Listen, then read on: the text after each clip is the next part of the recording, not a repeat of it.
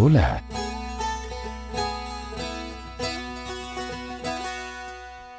Bienvenidos una vez más a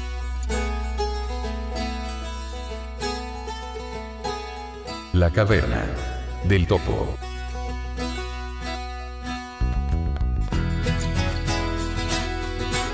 Hola amigos, bienvenidos al episodio número 33 de su podcast favorito, La Caverna del Topo, grabado en esta segunda semana del mes de agosto. Rodrigo Loidner al habla y con el placer de invitarlos a escuchar esta interesante topo charla. En esta ocasión, don Vladimir Spiegel y quien les habla, a don Luis Montenegro Rojas, escritor, quien nos hablará de su producción literaria, de sus medios de difusión y de cómo es enfrentar el mundo de la publicación editorial siendo una persona con PSD. Los dejamos cordialmente invitados a escuchar eh, este audio de más de una hora de duración y les recordamos nuestras vías de contacto. Página web www.lacavernadeltopo.cl contacto arroba lacavernadeltopo.cl nuestro correo electrónico arroba caverna del topo nuestro Twitter y recuerden que también pueden sintonizarnos vía Apple Podcast, Google Podcast o Spotify como La Caverna del Topo, el podcast.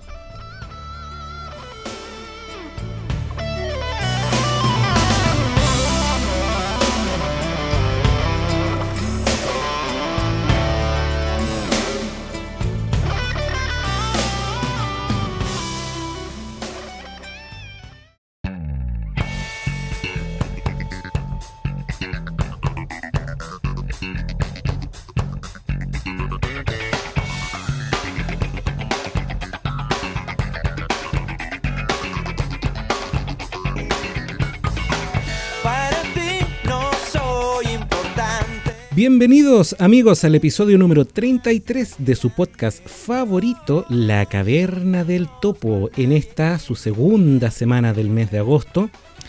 Día 13, si mal no me equivoco, va a salir este episodio. Bueno, puede que me equivoque, pero en fin.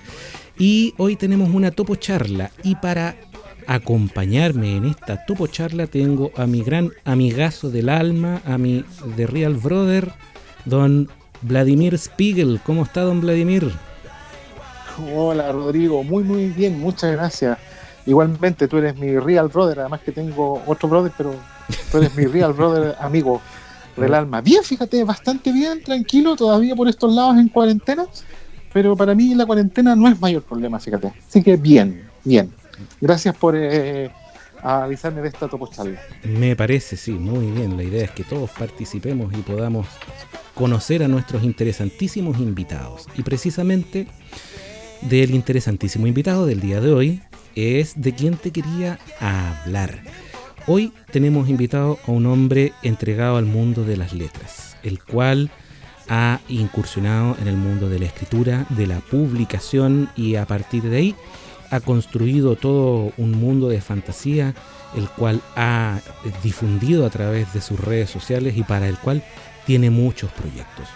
Me refiero a don Luis Montenegro Rojas. ¿Cómo está don Luis?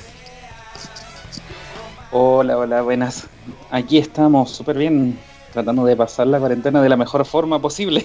y sacándole el máximo provecho. Perfecto, viste, nosotros grabamos un podcast, tú escribes. Ahí todos nosotros nos volcamos a nuestras aficiones. ¿No? Sí, sí yo me he dedicado, me he dedicado a leer. sí, también, en realidad. Soy un adicto. Me confieso un adicto. Sí. Sí, yo también. Yo también, de hecho, consumo bastantes libros y, aprovecho que leo en Voice Dream para usarlo mientras estoy lavando la losa o cualquier cosa, así que se, se, pasa rápido el tiempo así. Genial aplicación de lectura de libros, aprovechamos de pasar la publicidad de que en la segunda temporada hay un episodio completo dedicado a Voice Dream. Búsquenlo y escúchenlo y sabrán de qué estamos hablando. Don Luis. De hecho, yo tengo la intención de hacer una una actualización. también una, una, actualización para sacarle el jugo al Voice Dream, porque la verdad es que debe ser una de las aplicaciones que no fue pensada para ciegos, pero que es de las más versátiles que hay y con la mayor accesibilidad para ciegos. Totalmente. totalmente de acuerdo. Son las 10 lucas mejor gastadas de mi vida. Y no es broma. Y vamos, como dicen los españoles, al lío, don Luis. Em, por favor, cuéntenos un poco de su vida, de su obra, de su gracia y de su Espíritu Santo.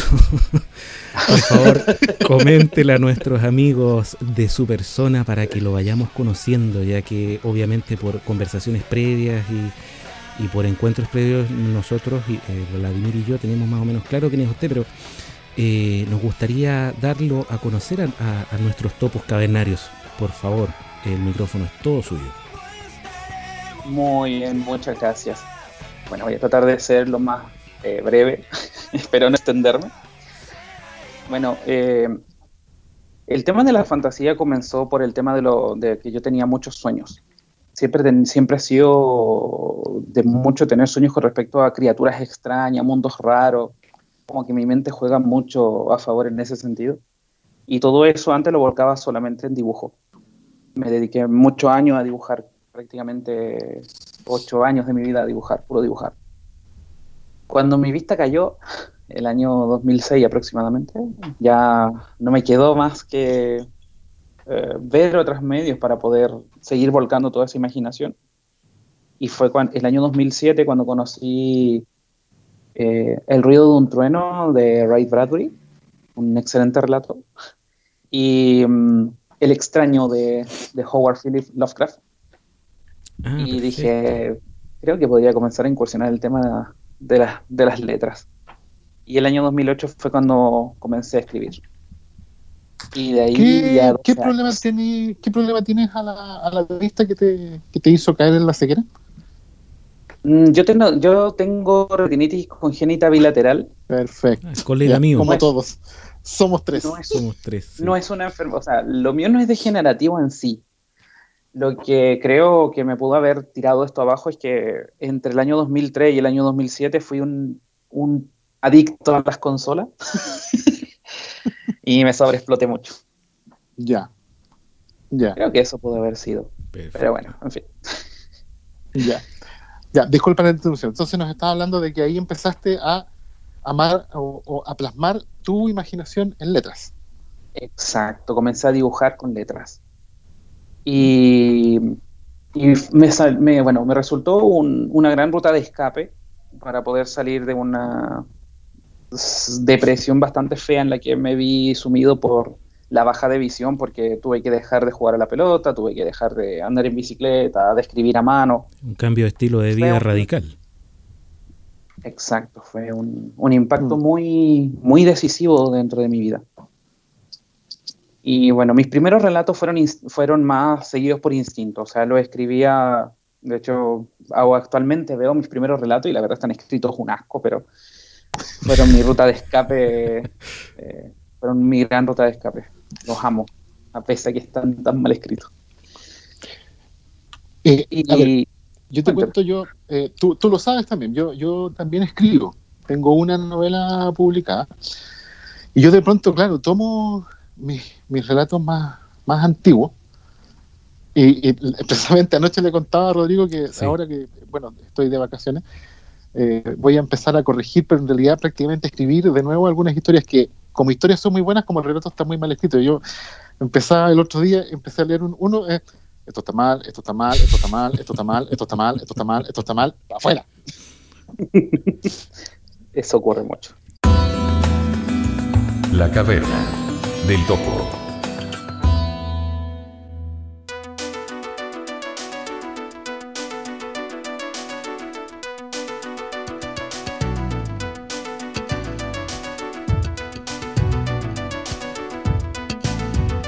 Pero eso es lo bonito, ¿no? Porque a mí me pasa lo mismo. Obviamente yo no escribo, lo intenté, he de confesarlo, pero eh, mis mismos productos hicieron que me alejara, que no torturara al pobre procesador de textos. Y me dediqué a otras cosas y también yo me pongo de repente a escuchar, por ejemplo, no sé, los primeros episodios del podcast y sí, son un asco. Pero así uno se va perfeccionando en, en lo que uno ama en el fondo. Y bueno, Luis, eh, comenzaste con tus primeros escritos. Em, muy, muy tocado por lo que es Ray Bradbury, por lo que es Lovecraft, que es una pasión que yo también comparto contigo. Y más o menos se, se, desprende qué tipo de literatura no fue la que, la que empezaste a desarrollar. Con esos antecedentes eh, ya tenemos claro más o menos el rumbo. Cuéntanos un poco de eso, por favor. ¿Cómo empezaron a surgir tus historias, tus personajes y de cuáles son eh, de los que más te has enamorado en estos, en estos años? La verdad es algo súper irónico porque yo comencé a leer eh, Bradbury y Lovecraft, que vendrían siendo ciencia ficción bastante, no, no dura en totalidad, pero sí bastante grande, y terror, mucho terror cósmico. Pero mis primeros relatos y mis primeros escritos fueron netamente fantasía, y fantasía, alta fantasía. Fantasía heroica, épica. Exacto, siempre fue eso. Capa y espada. Me acuerdo, tú y, yo intercambiamos, tú y yo intercambiamos algunos correos electrónicos, me acuerdo haber leído algunos de tus escritos, y era fantasía heroica. Mucha fantasía, sí. Entonces, eh, mis primeras novelas, que fueron cinco que ya tengo escritas, eh, esa la verdad no se las he pasado a nadie porque están un asco. Las amo, son... No, en serio, están escritas un asco, pero no significa que no las ame, son como mi, mis hijos, mis primeros hijos que es una saga que titulé El corazón en la espada, en donde mm, prácticamente Laur, que vendría siendo el protagonista, que de hecho es el seudónimo que hasta la fecha sigo manteniendo en algunas redes sociales, de hecho mi blog se llama La Posada de Laur, siempre en honor a ese personaje, que la verdad fue mi, mi evolución para poder salir de todo este periodo negro. Y, mm, y nada, eso fue lo primero que comencé a escribir, que fue una forma de poder plasmar todo lo, todo lo malo que me estaba ocurriendo y contra lo que yo estaba luchando para poder hacerlo literal, o sea, plasmarlo directamente en un mundo donde nadie me podía decir, no, está mal. Era mi mundo, yo, yo decía lo que se hacía y lo que no se hacía. Perfecto. Y de ahí surgieron dos personajes, a los, o sea, tres personajes a los que yo la verdad les tengo un cariño muy especial y, y siempre que puedo le hago apariciones en otras novelas que he escrito ahora actualmente, que vendría siendo obviamente Laur, un personaje que se llama Veida, que era como la conciencia de Laur, era su herrera, algo súper raro porque generalmente son herreros, pero ella era la herrera de Laur y era como su mano derecha. Y una dragona que se llama Celeste, que tenía la capacidad de convertirse en humana. Entonces, esos personajes siempre me han seguido, siempre lo he tratado de meter en donde puedo. De hecho, actualmente estoy escribiendo una novela bien cruda, con mucha acción, mucha aventura, mucha sangre y toda la cuestión, pero hay un personaje que se llama Romina que está totalmente inspirado en Vader. Perfecto, perfecto. Entonces son personajes que siempre van, que siempre han marcado un antes y un después dentro de lo que viene siendo toda esta historia de mi vida. Impecable.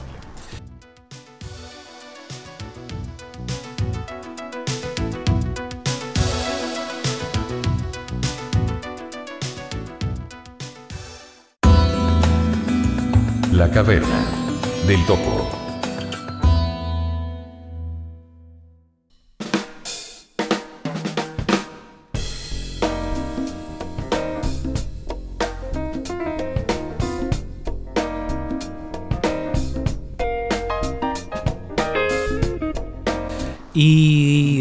Dentro de todo esto, eh, dijiste que habías publicado, ¿no?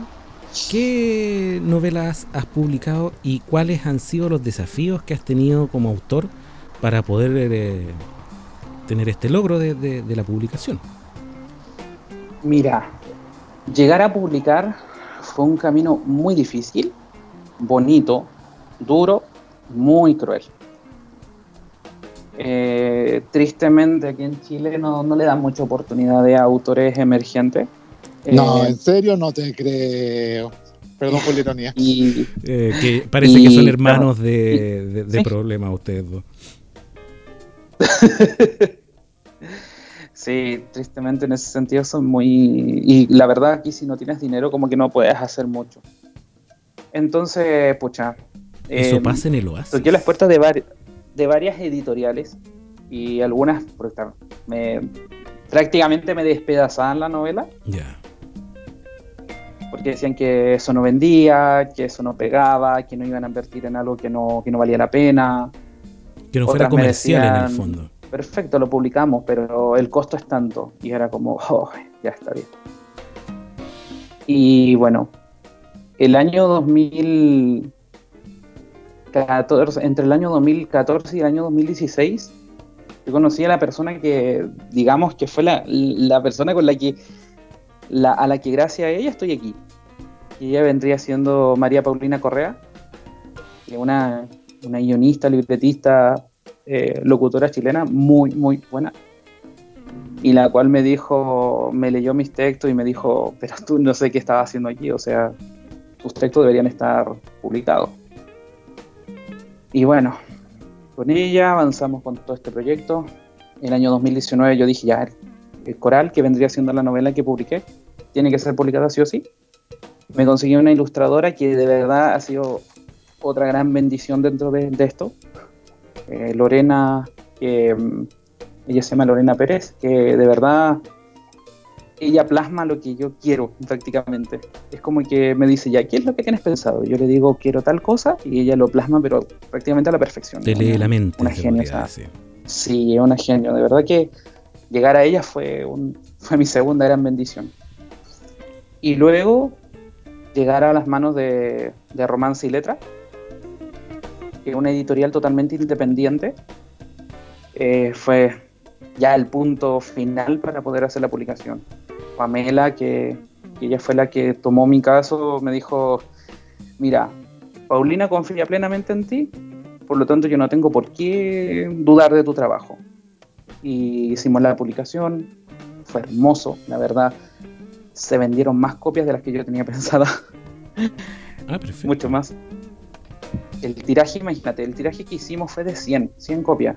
Porque yo dije, pucha, soy escritor emergente, no se va a hacer nada y pucha, se vendieron 50 copias en, puro primer día.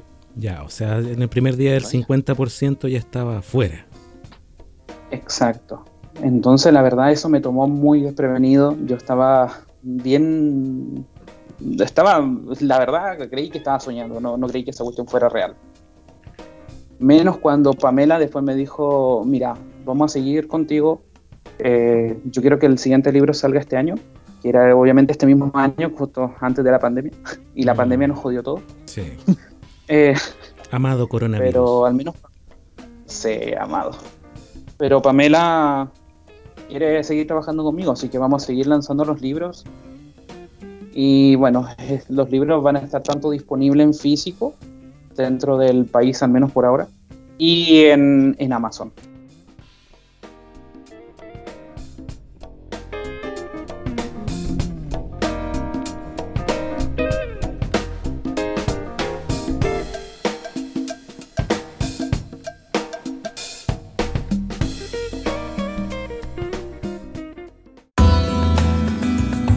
Caverna del topo.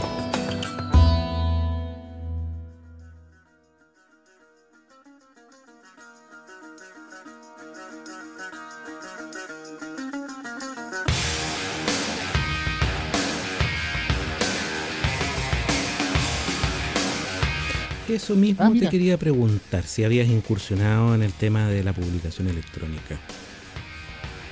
La publicación electrónica, amigo, es una bendición, en serio es un alcance de gente pero impresionante. De hecho, publicar en Amazon es muy bueno porque mm, dependiendo de la difusión que uno mismo le haga, eh, puedes llegar a más público que, el solo hecho de estar en físico. ¿Pero eso tú lo haces independiente o de mano de la editorial? No, no, no, de forma independiente. Ah, espectacular. O sea, Pamela, lo que pasa es que Pamela a mí me ayuda a arreglar el producto, cosa que el producto quede listo para consumir. Y el resto, todo lo que tiene que ver con distribución y todo eso, eso lo veo yo. Porque por un tema de por un tema de abaratar costo, porque la verdad que los, en Chile los libros son caros. Si tú compras un libro original, una librería es carísimo. Entonces, la idea era abaratar costo para llegar a toda la gente. O sea, no era solamente llegar al que pudiese pagar 15, 20 lucas. No, no era eso. No era mi idea. nunca ha sido mi idea, la verdad. Público. Impresionante. Entonces, sí, cuéntame. Impresionante, te decía, porque em, de verdad son cosas que uno no se imagina que, se pueden autogestionar. Yo siempre me imaginé que, el tema de la publicación electrónica iba de la mano con, em, con estar asociado a una editorial. Lo que pasa es que eso va dependiendo netamente del convenio que tú tengas con la editorial. Y ahí es donde está el gran problema. Porque la gran mayoría de las editoriales de, aquí de Chile te dicen, perfecto, yo hago tu publicación, te pago cierto porcentaje y el resto lo hago todo yo. Ah, impecable. Pero el tema, el problema grande es que tú tienes que invertir, pongámosle tú por parte baja 500, 600 mil pesos, perfecto. Y luego de eso la editorial hace todo el movimiento, sí, perfecto, lo hace todo. Hace la distribución en las librerías, hace la distribución en, pucha, en las mismas ferias, en, en, lo, en, los sitios digitales donde se venden los libros, pero después de lo que después cuando cuando llega el momento de las pagas lo que te pagan es una miseria. Y no era mi intención tampoco hacer eso. Entonces yo tomé el riesgo con una editorial independiente porque es simple. Si yo me muevo, el libro se vende. Si no me muevo, el libro no se vende, se estanca. Pero con la diferencia de que así eh, los ingresos que yo tengo son los suficientes como para poder decir, puedo publicar los nueve libros que tengo pensado de los tesoros de los dioses. Esa era la segunda, la siguiente mm, pregunta, porque claro, mencionaste el libro, el nombre del tomo de manera independiente, pero esto se agrupa bajo una saga, Los Tesoros de los Dioses. ¿Cuántos libros componen esta saga? Mira, originalmente hasta ahora tengo pensado 10 libros que vendrían siendo los nueve de la trama más un bestiario.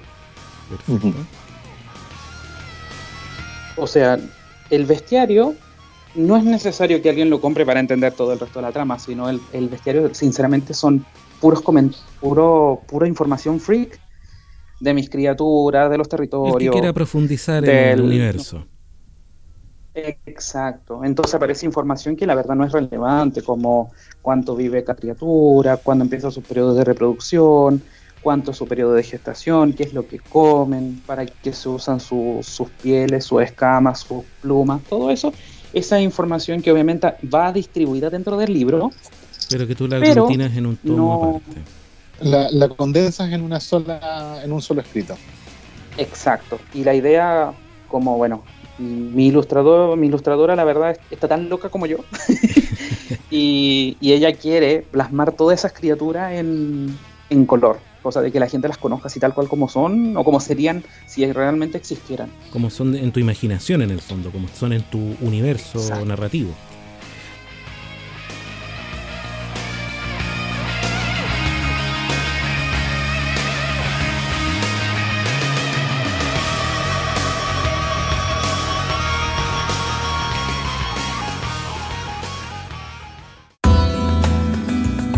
Caverna del topo.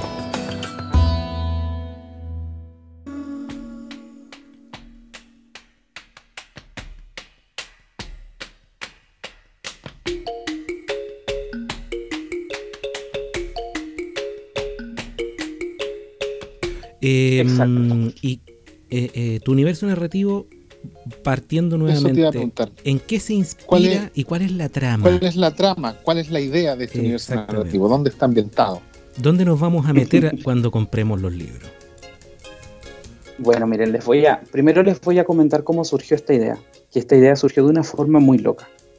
Eh, yo tuve una, una pesadilla en donde veía, en donde yo era un, caballero que estaba en, en proceso de, ¿cómo se llama?, de entrenar y resulta que en un, en un viaje por el mar el barco se desbarcaba, se, se, naufragábamos y nos salvaban las sirenas. Luego de eso saltábamos a una, a una, escena donde estaba la playa, donde estaba la lluvia y se veía un, cuerpo ensangrentado. Ese era mi sueño, era una pesadilla. Entonces, ¿qué dije yo? Bueno, quiero escribir un drama fantástico. Y fue cuando escribí el, la introducción de lo que viene siendo Los Tesoros de los Dioses, el primer libro coral. Y bueno, yo lo presenté a mis amigos, los que siempre me están leyendo, y ellos me dijeron, pero, pero weón, ¿qué pasó con esto? ¿Y qué va a pasar con la sirena? ¿Y qué va a pasar con esto? Y fue como... Enganchó. Está bien, lo voy la a... idea enganchó. Lo voy a escribir. Exacto. Entonces el primer libro trata sobre, bueno, el protagonista es Ali y Coral, que es una sirena, ellos dos eh, están enamorados y Coral es asesinada por un dragón. Entonces Ali tiene que emprender un, viaje para poder volverla a la vida, engañada por un, bueno, él, él había sido engañado por un hechicero que le dijo, yo te la puedo regresar a la vida, pero tú tienes que hacer algo por mí. Perfecto. Entonces de eso se trata el primer libro en sí. Es toda la aventura y de verdad el, en el trabajo que hice con ese libro eh, me embalé tanto que el protagonista parte siendo un humano normal y al final del libro ya está aprendiendo magia. Entonces, va evolucionando el personaje a lo largo de las páginas y se va enriqueciendo, se podría decir, dentro de este mundo. Exacto. Y va aprendiendo los, los dos tipos de, las dos ramas de la magia en sí. Porque en mi universo existen dos ramas de la magia, lo que se le llama magia podrida, que vendría siendo la magia clásica, en el sentido de eh, varitas mágicas, compuestos, pócimas, bla, bla, bla. Harry Potter. Algo así. Y, y, la magia y la magia natural, que es extraer la energía del ambiente para poder generar poder. Algo más céltico. Mm. Claro, porque eso lo sigue una, una raza de mi historia que se llaman antropomorfos, que son humanos que nacen siendo mágicos, pero que eh, nacen bajo un tótem, la imagen de un tótem. Así como los que, no sé si ustedes vieron la película Tierra de Osos. Sí yo no. La 1 y la 2. bueno, en Tierra de Osos, eh, ellos, bueno, estaban, eran unos indios que cuando morían, eh, se supone que se convertían en el animal que los seguía, que, les representaba su vida. En mi historia, eh, los tótems son familiares, o sea, cada, cada familia tiene su propio animal y, el, y a los 14 años se hace una iniciación para que esta persona se pueda convertir en ese animal. De ahí el nombre de, metamorfos, ¿no? Que, antropomorfos. Antropomorfos, perdón, que tienen esta capacidad. Antropomorfos. Perfecto. Perfecto. Entonces, bueno, entonces así surgió la novela. Eh, yo recuerdo que en ese año yo, la, no la, la, empecé a escribir el año 2015 y yo me acuerdo que quedé trabado en el capítulo 3. Y pucha, yo quedé así como, ay, pero ¿cómo lo avanzo? ¿Cómo lo avanzo? ¿Qué pasa? ¿Qué hago? ¿Qué hago? y un amigo que justamente el que, el que se sentaba al lado mío me dijo, me dijo, mira Luis, Juan, tú mételos a un bar. En un bar comienza todo, se hace de todo y bueno, ahí termina todo. Y yo dije, ah, ya, perfecto, yo sigo el consejo de mi amigo. Y nada, ahí continúa la novela, de hecho, es la primera vez que en, una novela de fantasía eh, coloco cosas tan, como que se llama, tan fuertes, digámoslo así porque hay unas escenas donde se van a una taberna a celebrar, donde son, donde las tabernas las dirigen antropomorfos que fueron desterrados de, Tierra Negra, que así se llama el lugar donde viven los antropomorfos, por hacer actos deshonestos. Entonces en esas tabernas, pucha, beben, se drogan, están con prostitutas y cosas así. Ya, es como más del submundo, más... Exacto. Entonces, Mira, esa escena yo fui muy, muy, muy criticado. Tuve críticas mixtas frente a eso porque algunos me decían, antes de que publiques eso tienes que quitarlo. Y, otros me decían, no, pero ¿cómo vas a quitar eso si eso es parte de tu esencia? Y yo decía, pero, ay, pero ¿qué hago? Entonces, bueno, ahí Paulina y Pamela, que son mi, editora y la chica que me aconsejó a todo esto, me dijeron, no, mira, ¿sabes qué? aquí que no se vengan a hacer los santurrones porque a todos les gusta la tontera de estarse de estarse tomando sus copetes, más de alguno va al tema de la prostitución y toda esa cuestión, así que, que no se vengan a hacer los santurrones.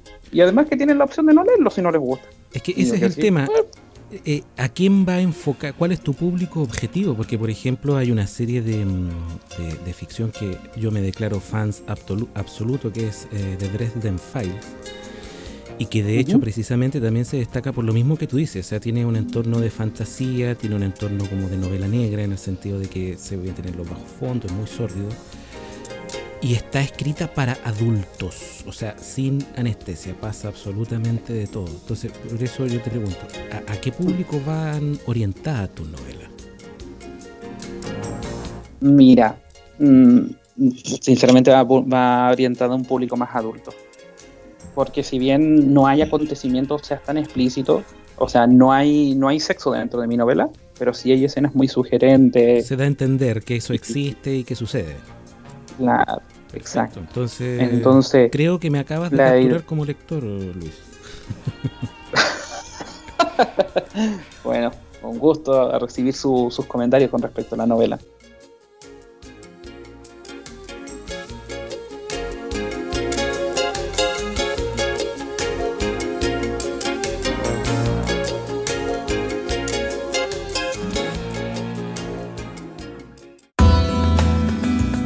La caverna del topo.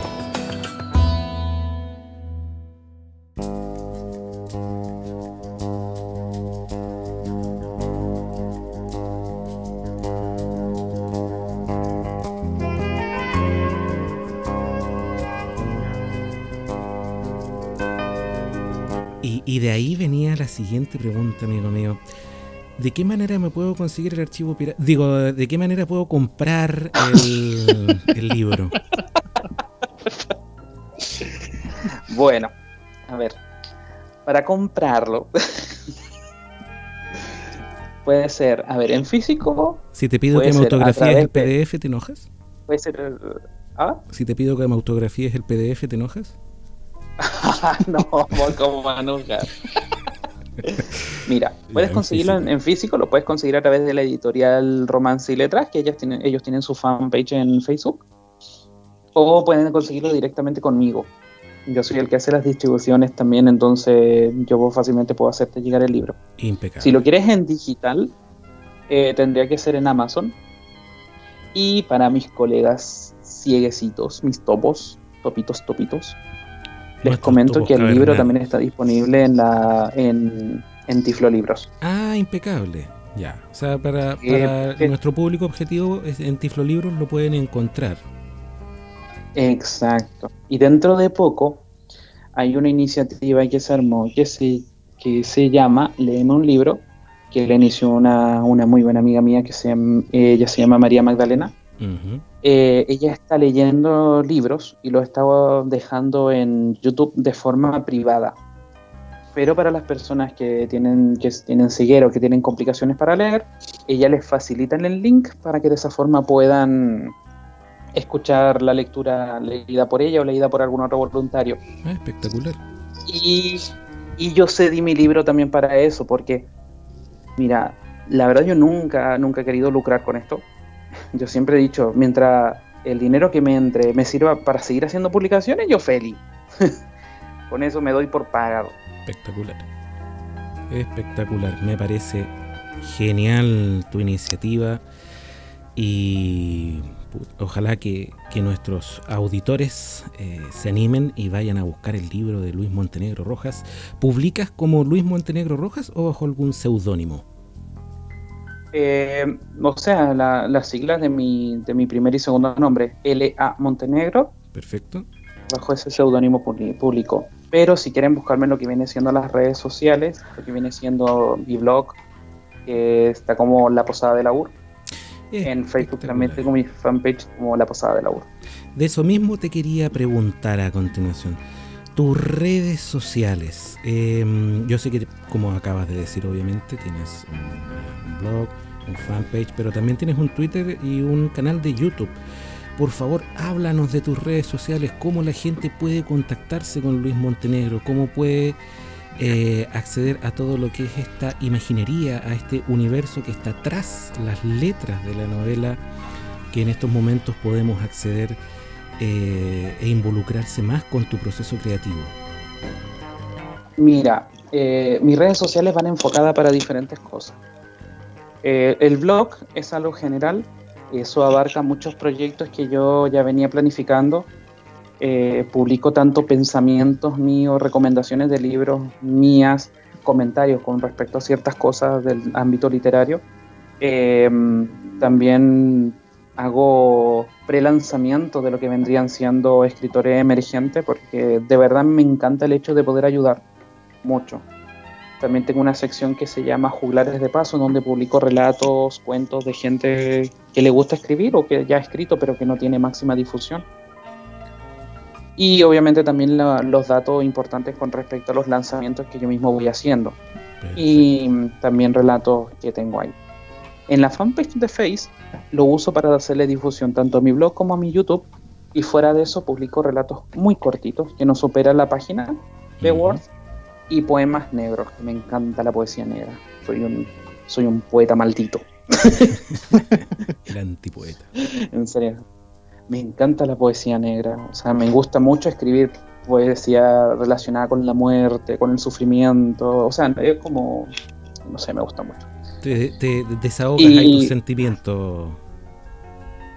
Exacto, es como, es como decir, ya perfecto, me siento mal, voy a tirarle mierda al mundo, pero a través de un poema. con amor. Exacto. Pero es bueno. Exactamente, de una manera artística.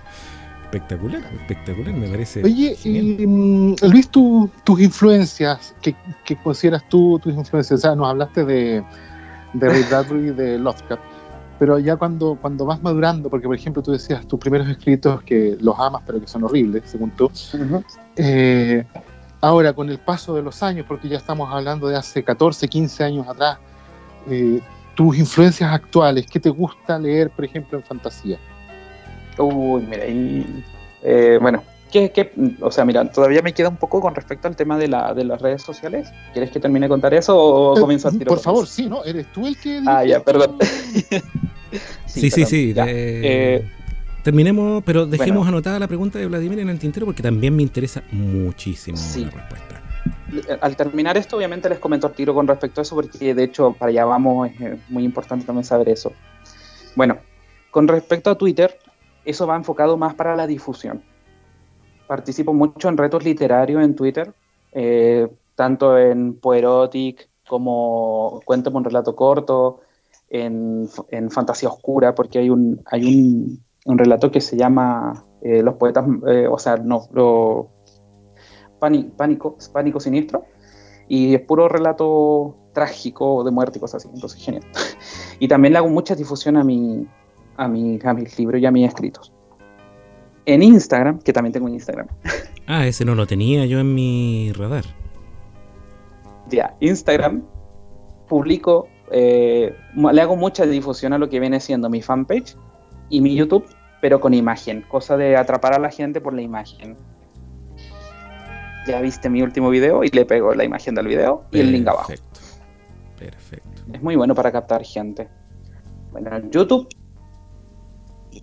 YouTube fue una iniciativa diferente. Fue una expansión de mi proyecto en donde yo dije, pucha, yo quiero abarcar a nueva gente, quiero tener nuevos lectores, o sea, no quiero centrarme en el típico lector que le gusta leer, quiero atrapar a esa gente que está atrapada en la televisión y que dice, pucha, un libro es fome, porque, pucha, es fome leer.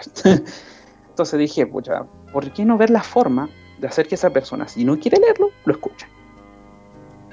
Entonces comencé a buscar voluntarios para que leyeran mis relatos y los comencé a subir con, con imagen y, y música. ¿Imagen estática o animación? No, no, no, imagen es plana, o sea, una imagen que represente el relato. Perfecto y con una música que lo ambiente. Mi idea es llegar a, hacerlo con sonido, pero la verdad yo no manejo mucho eso y tengo que conseguir a alguien que lo haga y conozco a alguien que lo puede hacer, pero esa persona me cobra. que no, tengo todavía los fondos para eso. ese, es el mal del mundo moderno que todos. y entonces ahí subo esas cosas. Eh, también subo mis, mis book trailers de, de, los libros que voy lanza, que quiero lanzar. Hasta ahora solamente está el de Coral pronto voy a subir el de el de Procesión, que es una novela que la voy a subir a, YouTube, así que atentos, o sea, a Amazon, perdón, así que atentos por ahí. ¿Y ese también tiene que ver con eh, los tesoros de los dioses o es aparte? No, es aparte. Ya. Procesión es ciencia ficción, ciencia ficción con mucha acción. Perfecto. Em, y tengo otras iniciativas que quiero tomar, ponte tú el hecho de conseguir gente que me haga estas cosas de mm, eh, reseñas de libros y cosas así. Y bueno, y también subir un poco lo que viene siendo la difusión de el proyecto que tomé hace poco, que de hecho me metieron en ese proyecto porque empezaron a hacer radioteatro nuevamente. Yo había tenido un taller de, de radioteatro el año 2018 y me metieron en un proyecto nuevamente para poder retomar eso. Y estoy trabajando de guionista ahí. Impecable. La agrupación se llama Sonidos Palpables. Perfecto. ¿Algún canal de contacto con ellos si alguien se interesa? Directamente conmigo. Ah, Soy uno de los administradores. Impecable, muy bien. pueden buscarme en Face y me contactan y yo de verdad encantado de, sumarlos al grupo. lo único que se solicita es que fuera de las ganas de participar, es que sean comprometidos, porque de repente las ganas de participar no bastan y, se pasan después de un tiempo y dejan todo tirado. Así que perfecto, alguien que sea constante y que esté presente. Exacto. Bueno, ahora retomando la pregunta que me hizo Vladimir. Sí, por favor. Me disculpo nuevamente por haberte interrumpido. No, no te preocupes. pasa siempre, pasa Ahora. ¿Cuántas veces no los interrumpo yo a ustedes y ustedes me insultan? no importa, ya estoy acostumbrado. Con respecto a la pregunta de Vladimir, mira, debo decir que mi evolución, todo lo que, todo lo que, toda la evolución de mi forma de narrar, de forma de trabajar lo escrito, se ha visto completamente influenciado primero por Margaret Weiss y Crazy Hitman Perfecto, la Dragonlance. Y la Dragonlance. La Dragonlance, me la, la, presentó la séptima puerta de la muerte, etcétera, etcétera. No, no, solamente Dragonlance. Ya. Porque me la, bueno, me la primero me la presentó Vladimir y luego andaba buscando los otros libros y bueno, aquí nuestro queridísimo amigo me la envió completa. lo que yo tenía, que, que es una fracción muy mínima en todo caso de lo que hiciste. No, Loiner me pasó todo el resto. Ah, ya, perfecto. Lo siento. Lo contacté por privado a don Rodrigo Loiner y me dijo, mira, tengo varios libros, pero no son todos, y me mandó un montón de libros. Deben ser unos 24 y faltan. Sí. No, si falta, esa cuestión es eterna. Además que Margaret Weiss, eh, perdón por el paréntesis, es impresionantemente prolífica, escribe muchísimo, muchísimo, muchísimo. Y no solamente Dragonlance, tú tienes, por ejemplo, la, la Espada Arcana, que es una serie de cuatro novelas que, que, yo de repente me pregunto de cuál se fumó esta comadre. No, el ciclo de la Puerta de la Muerte, que a mí me encantó, yo me lo he leído dos o tres veces. Esa es otra volada impresionante. La, Margaret Weiss ahí crea un mundo impresionante que no, no, es un planeta, no es un... Es, es, una cosa muy rara, el ciclo de la Puerta. Exacto. Es muy buena. Entonces, bueno, partiendo por ella, por ellos dos, por Margaret Weiss y Tracy Hitman. El otro autor que la verdad ha influenciado mucho en mi evolución de la fantasía ha sido Andrzej Sapkowski, el escritor de The Witcher. Gerald de Rivia. Sí. De, Gerald, de Rivia. Y la serie ahora de Netflix de, The Witcher. Sí. En serio que para mí él ha sido la peor influencia de la vida. Sí. Me ha ayudado mucho ese autor. Es que Gerald de Rivia es maestro, maestro. Nada que decir. Sí. Bueno, también. Aunque se da la paradoja de que, de que es el primer protagonista que no protagoniza su historia, pero. En fin. Más allá de eso, es, maestro. Totalmente.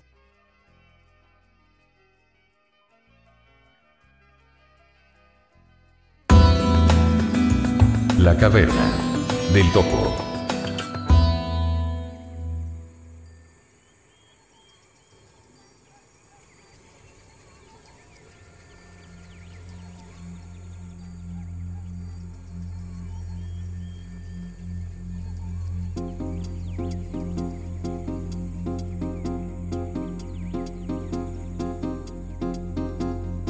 Bueno, los otros autores que me han impactado bastante ha sido Howard Philip Lovecraft, que yo escribo mucho terror y suspenso y la verdad, la gran mayoría lo baso en él. me gusta mucho su terror, su horror cósmico. Lo encuentro, para mí él es como el padre del terror. Es muy bueno. Bueno, de hecho Lovecraft eh, ha permeado muchos géneros, o sea, sin ir más lejos, Batman, que es el superhéroe por antonomasia de DC Comics, el personaje original, original, original, es una renovación de Sherlock Holmes metido en el universo narrativo de H.P. Lovecraft. O sea, sus primeras misiones eran con los demonios de H.P. Lovecraft, en las ambientaciones, de hecho por, por algo el asilo donde encierra a los villanos se llama Arkham Asylum, no es por casualidad, es porque es Arkham, la ciudad de, las novelas de H.P. Lovecraft. Eh, yo, yo tengo, a mí Lovecraft se me produce un problema. A mí me gusta mucho su, ya que estamos comentando en general el libro, Eh, sí, por supuesto. A mí, a mí me gusta mucho su narración, pero eh, yo concuerdo también con Stephen King. Stephen King tiene un libro maravilloso que yo no sé si tú lo habrás leído, Luis, que se recomienda leerlo a toda persona que quiera escribir, que se llama precisamente Mientras escribo. Es un libro donde Stephen King, además de contarnos su vida, eh, te da unas pequeñas lecciones de cómo escribir. Entonces, y él hace un comentario sobre Lovecraft que a mí me marcó mucho. Dice, Lovecraft eh, como descriptor es fabuloso. Él describe, su acción la describe de tal manera que objetivamente hablando te da miedo leerlo. Pero es malísimo construyendo diálogos. O sea. Lo que pasa con. Lo que pasa con Lovecraft. Y frente a eso tengo una teoría bastante amplia. Porque me he metido mucho en lo que viene siendo la biografía de Lovecraft. Y lo siento que lo salga a la defensa, pero.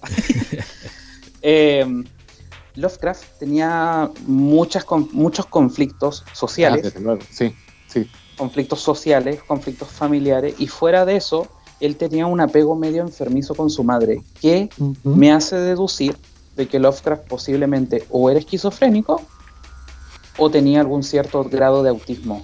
Perfecto. Y eso permea sus escritos. Eh, eso, si tú te das cuenta, si tú eso lo llevas al papel, a la forma como él narra las cosas, te das cuenta de que las cosas que él narra son muy vividas. O sea, es como que si él te contara, por ser, si tú lees un libro de estos de, de estos que hacen los periodistas, donde visitan lugar y toda la cuestión, y la forma como lo describen, te darías cuenta de que es como que si él realmente lo hubiese vivido. Bueno, eso, eso, es muy patente, por ejemplo, en, las historias del reanimador. Sí. Exacto. El reanimador es, casi una crónica periodística. Eso leí una vez yo que el, eh, una de las grandes virtudes de Lovecraft es precisamente esta capacidad para crear atmósferas espeluznantes, que esa es su especialidad. Y que de hecho su, mitología es eh, alucinante, o sea que, que si bien no hay personajes aparte de, de, Arthur Gordon Pym, sí, sí, Randolph Carter. También, que son como los dos personajes que más se han destacado eh, no tiene personajes icónicos, no tiene historias icónicas, pero sus atmósferas, sus eh, creaciones, sus demonios, toda su demonología, toda su ambientación, es la que ha calado y ha influenciado de manera significativa y de manera abismal a generaciones, sin ser exagerado, de escritores. Y de hecho también comentaban que, por ejemplo, hacer una película de una novela de Lovecraft era muy complejo porque, claro, o sea, él en su forma de narrar te dejaba los pelos de punta, pero objetivamente no pasaba nada. O sea, todo pasaba en la emocionalidad del narrador. Y en, la atmósfera, que, es una atmósfera en una película, se muestra en dos segundos. Eh, sorry. Lo que, pasa, lo que pasa con Lovecraft es que él lo plantea desde un punto de vista, a pesar de que no lo hace desde una primera persona, él lo narra como que si lo estuviese viendo. Eso es lo que pasa con él. Exacto. Y vas describiendo las sensaciones. Pero ponte tú, mira, si tú vas a un texto como lo que viene siendo la declaración de Randall Carter, que vendría siendo el alter ego de Lovecraft, la forma como él lo va narrando, sin tomar en cuenta lo que vienen siendo, ponte tú, las mismas palabras que, le, que dice el compañero cuando entra a la cripta, eh, la forma como lo narra es demasiado, demasiado especial y demasiado vivido. O sea, de verdad que cuando estuve leyendo eso, yo lo estaba leyendo mientras estaba lavando la losa. y nada, me empezó a pasar películas así, porque de verdad es muy, es muy loco. Como que uno empieza a mirar para atrás como diciendo, no, habrá alguien por acá. Exactamente. Y entonces, por eso yo a Lovecraft lo tengo como mi mayor fuente de inspiración en lo que viene, lo que viene siendo suspenso y terror. Y me he basado mucho en él. Entonces tenemos a Margaret Trace, Tracy Hitman, eh, Lovecraft. Margaret Tracy Hitman, Lovecraft. Y ahora viene la parte importante, que ha sido lo que ha hecho evolucionar las novelas fantásticas mías, que viene siendo lo, lo que vienen siendo las escenas de acción. Eso lo he tomado de dos autores, bueno, un autor grande, enorme, que vendría siendo Emilio Salgari. Perfecto. Que de verdad me encanta. Me he consumido sus novelas pero de forma obsesiva. y la otra autora que para mi gusto es buena, pero dentro de lo que viene siendo el mundo literario no es tan buena, no es tan reconocida, que es Stephanie Daniel Perry, la que escribió Resident Evil. Ah, perfecto, sí, las tengo, Ah. las tengo, las tengo. Ya, las tengo. De las hecho, ella- sí. Ella fue muy El nombre, te diré de inmediato que no me dijo nada. ¿Cómo? pero- ¿Cómo? El nombre de la autora no me dijo nada, pero cuando dijiste la saga ahí ya me cayó la teja. O sea, Resident Sí. Evil yo las tengo todas las novelas, todas, todas, Es todas. que esa autora no es muy reconocida porque ella se dedica a pasar videojuegos a novelas. Y el defecto que, bueno, uno de los defectos que ella tiene en sí, y por la cual la critican mucho, es porque ella rompe los canon de lo que viene siendo la trama del mismo Del videojuego, juego, porque ya. altera fecha y cosas así. Perfecto. Pero la verdad, en ese sentido, mira, yo soy fanático de Resident Evil. Yo jugué casi todos los juegos mientras podía. y no me altera y tampoco me, me- me ofendo por el hecho de que ella haya alterado ciertos canon, porque cuando uno crea una novela tiene que tener ciertas libertades creativas para que la novela quede redonda. Exacto. Exactamente, una adaptación.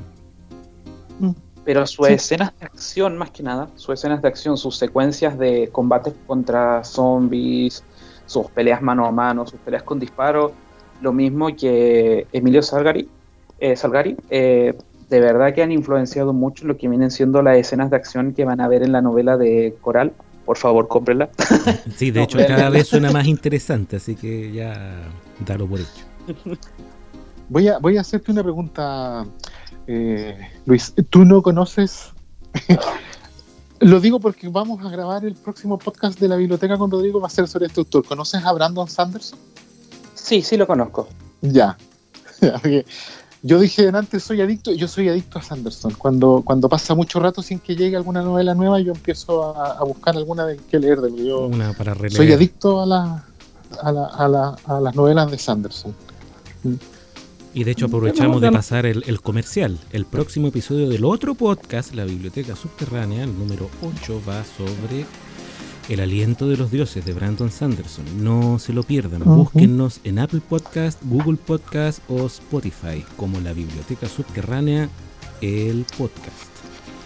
Y pasados los comerciales, sigamos con la... te, preguntaba, te preguntaba por. Sanderson porque en estos momentos, eh, si bien es cierto, yo por ejemplo cuando, cuando escribo algo vinculado a la fantasía, eh, no tampoco me guío mucho por él. Sí, para mí él, él actualmente es uno de los referentes más grandes de la fantasía a nivel mundial. Trágicamente ignorado por Hollywood, según mi opinión. Trágica, yo diría que gracias al Sí. Señor lo ha ignorado Hollywood. Lo que pasa es que, por ejemplo, tú, eh, es que, por ejemplo, tú tienes, tú tienes el caso de eh, George R. R. Martin con canción de Fuego y Hielo. Por lo mismo lo digo, si se Eh. pone a hacer cosas en la tele, Sanderson, no vamos a tener el final de la, de- del archivo de las tormentas ni en 40 años, viejo. Es que, no, es que eh, son, son historias diferentes. Lo que pasa es que, por ejemplo, tú tienes eh, la serie Juego de Tronos de HBO y eso hizo que mucha, mucha gente que no conocía a Martin lo conociera.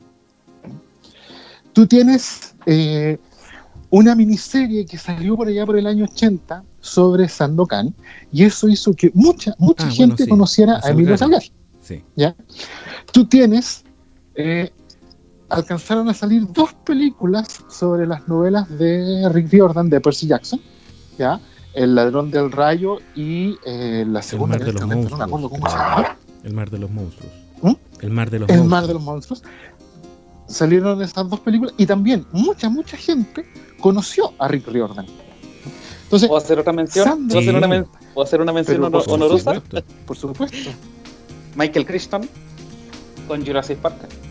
Digo, ah.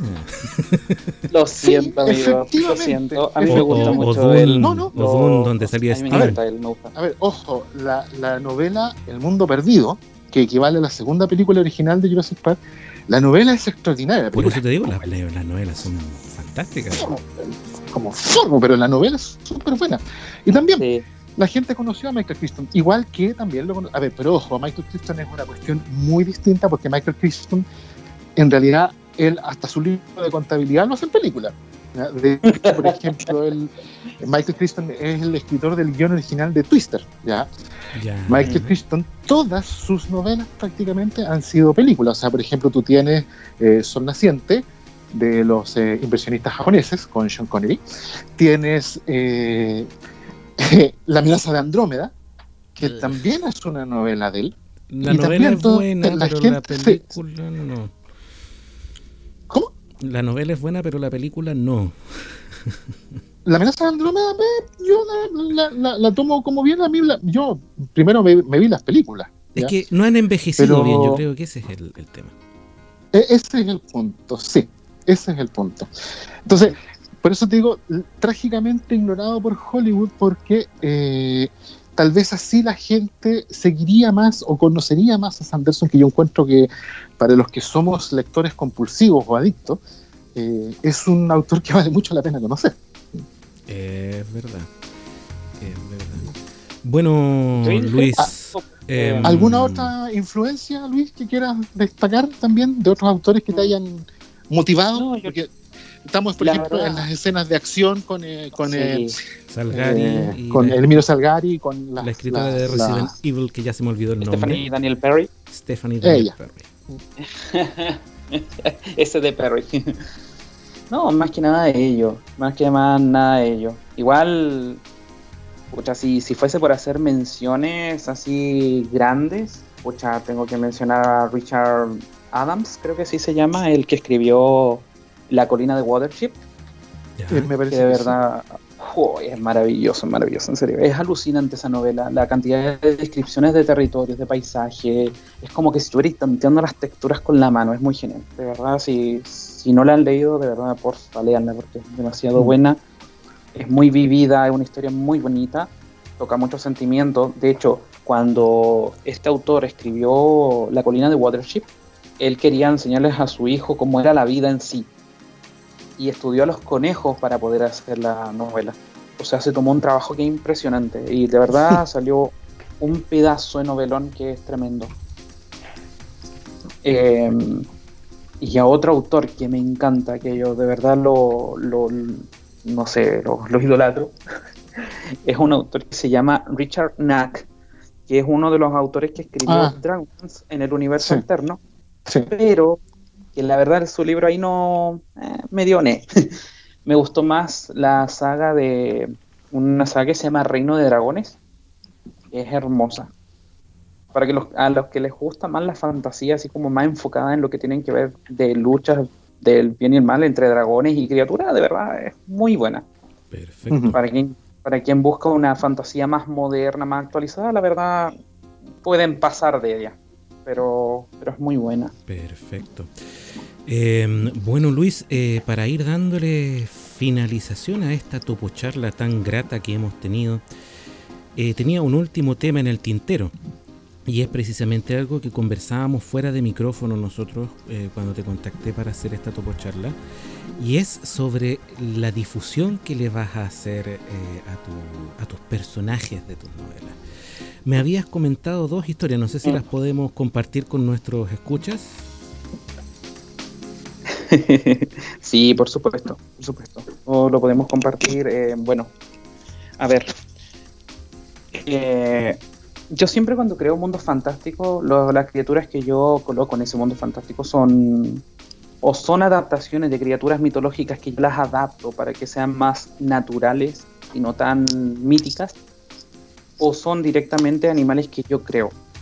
Entonces, mi idea cuando yo comencé a escribir eh, el segundo libro ya de Los Tesoros de los Dioses, era el cómo plasmar a las criaturas de una forma viva.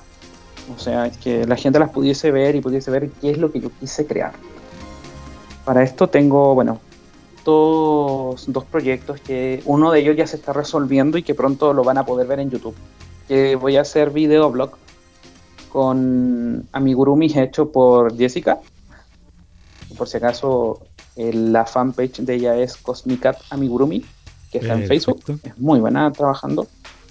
Y ella me ha hecho hasta ahora tres personajes que vendría siendo un Gaoru, que es un gatito mágico, que el protagonista, el, bueno, el, el personaje se llama Gore, y a los dos taberneros de la primera taberna, que es Wombat y Numbat, que son dos personajes de la, de la misma historia.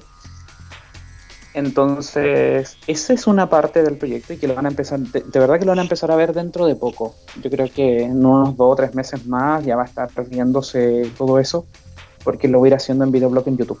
Perfecto. Y el otro proyecto, que es un poco más a largo plazo, porque de verdad para eso se necesita dinero. Quiero invertir en una, en una máquina 3D para poder imprimir a las criaturas. Perfecto. O sea, ya más tirado a lo que es figura de acción o, estatua más estática, pero ya más, más tridimensional, más concreto. Claro, sería más exacto. Porque de hecho, bueno, lo que me gusta a mí de trabajar con Lorena es que nosotros cuando nos ponemos a planificar cosas, la verdad soñamos juntos. De hecho, el otro día yo le decía, imagínate, Lori, que después, pucha, cuando, cuando nos pongamos en la feria con mis libros para presentarlo y poner a las criaturas ahí, va a ser como la pues, gente va a venir inmediatamente a verlo. Espectacular que simplemente el libro. A la gente le entra mucho por la vista. Sí, por supuesto. No, y además que si van con niños, los niños los van a arrastrar porque son juguetes. Exacto. Entonces, y la otra estrategia que yo estoy usando mucho para poder atrapar a nuevos lectores es que mis textos no tienen gran cantidad de páginas. Imagínate que el Coral, el libro es un poco más grande que un libro de bolsillo y solamente tiene 180 páginas. Ya. Ah. Tú tienes la, ventaja que yo no tengo. Yo empiezo a escribir un cuento que tiene la, idea de que sea cuento y me saco un mamotreto de 600 páginas. Te disparas. Sí. Tú eres testigo, Rodrigo. Sí, yo tampoco cuento con el poder de la síntesis ni la bendición de poder condensar. No forman parte de mis habilidades. Así que mi respeto, don Luis, porque es algo realmente complejo de hacer. Poder condensar una historia en, una cantidad de, de páginas que sean abordables, pero que al mismo tiempo cuenten la historia que tú quieres contar, evidentemente. Exacto. Entonces, bueno, ahí he estado tratando de, hacer eso. En todas las novelas he tratado de no ampliarme mucho porque de otra forma el público al cual, al cual voy a estar consiguiendo no va a ser el que yo quiero, que es el que el, el tratar de conquistar gente. Perfecto. No de no de abordar a la misma gente que ya es adicta al, al consumo de libros. Perfecto. Perfecto. Impecable. Eh, bueno, amigos míos, en honor al tiempo, porque eh, así como don Luis nos acaba de comentar que busca mm, un público que consuma productos eh, que no sean tan intimidantes, a nosotros nos han dicho varias veces que nuestros episodios eran muy largos, así que ahora nos estamos restringiendo aproximadamente una hora máximo y ese plazo ya lo hemos cumplido.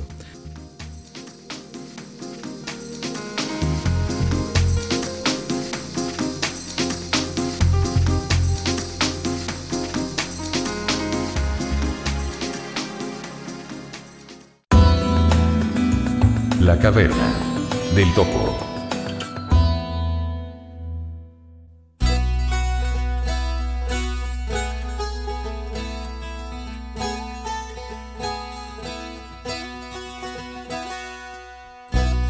Por ende, em, está muy entretenida la conversación. Yo seguiría dos horas más, pero vamos a comenzar a despedirnos. Eh, don Luis, ¿quiere decirle algo a nuestros eh, auditores, a sus potenciales lectores. Eh, el micrófono es suyo, por favor, siéntase en confianza.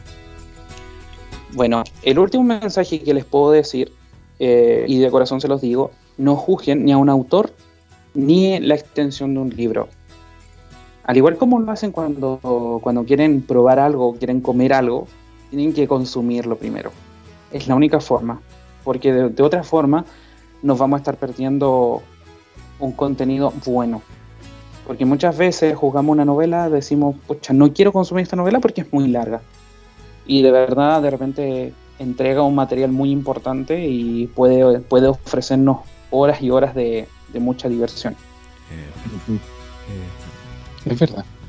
Es verdad. Muchas gracias, don Luis. Don Vladimir, ¿usted quiere decir algo antes de que nos vayamos despidiendo del episodio 33?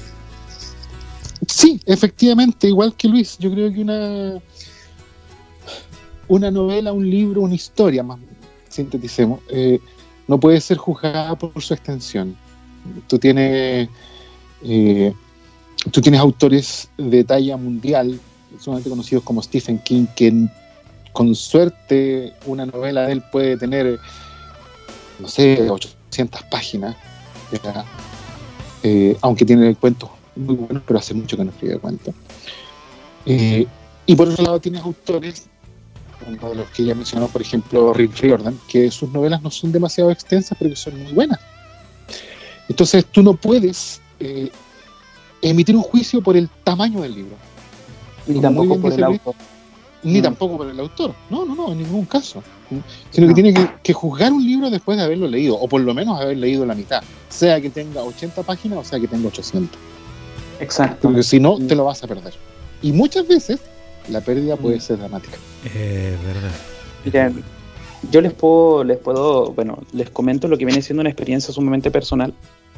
A mí, personalmente, a mí no, me gusta mucho Brandon Sanderson, porque sus textos mezclan mucho lo que viene siendo conflicto político y religioso. No me gustan mucho, la verdad. Hereje, estamos mal. Hereje. Estamos mal. Yo no, Yo no digo, yo no, yo no digo que sea malo. Simplemente que a mí, en lo personal, a mí no me gusta. Y simplemente yo estaba evitándolo un poco. Eh, y cuando Susan me mostró lo que viene siendo el aliento de los dioses, a mí el aliento de los dioses me gustó mucho. Es bastante agradable. Entonces, obviamente, pese a que el autor no, no, no es de mi agrado totalmente, tiene novelas que son muy buenas. Te diste cuenta que te, estabas perdiendo algo. Sí. Exacto. De hecho, hay una saga que yo eh, me gusta mucho y de verdad la, por, la, recomiendo, que es la de Nacidos de la Bruma. Es muy ah, Es que es muy buena. Muy buena. Es muy buena. Bueno, amigos míos. Em, pero Despidiéndonos ya. Un muy fuerte abrazo para don Luis. Muchas gracias por haber aceptado esta invitación eh, muy enriquecedor este diálogo que hemos tenido, muy entretenido. Muy entretenido, ojalá pudiéramos extenderlo más. Bueno, podríamos hacer una segunda parte, pero hablando de libros. y em, felices de haberlo tenido. Ser interesante. Sí. Eh, muchas gracias a usted también, don Vladimir, por haberme hecho la comparsa en esta jornada.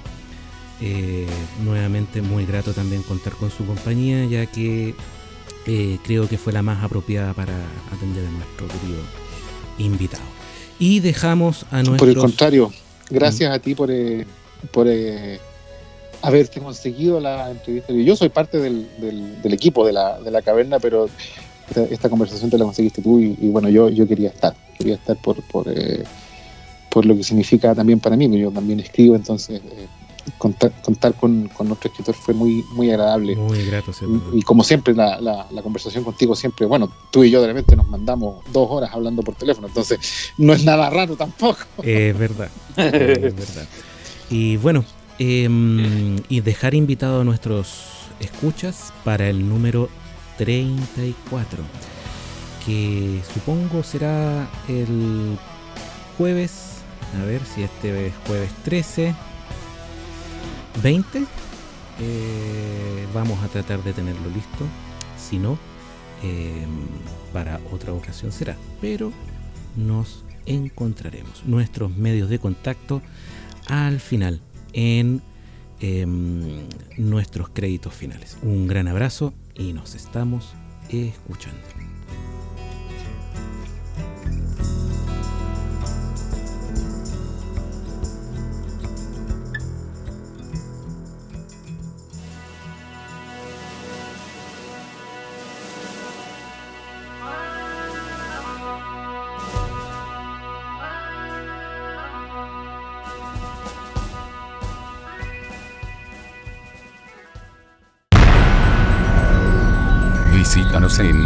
www.lacavernadeltopo.cl. Revive todos nuestros episodios y léenos en nuestra web.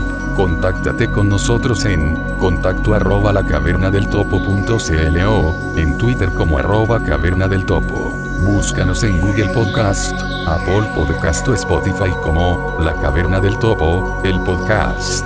Las marcas citadas así como todo el material musical escuchado en este episodio es propiedad de sus creadores y dueños de copyright. Su uso es estrictamente no comercial y sin fines de lucro.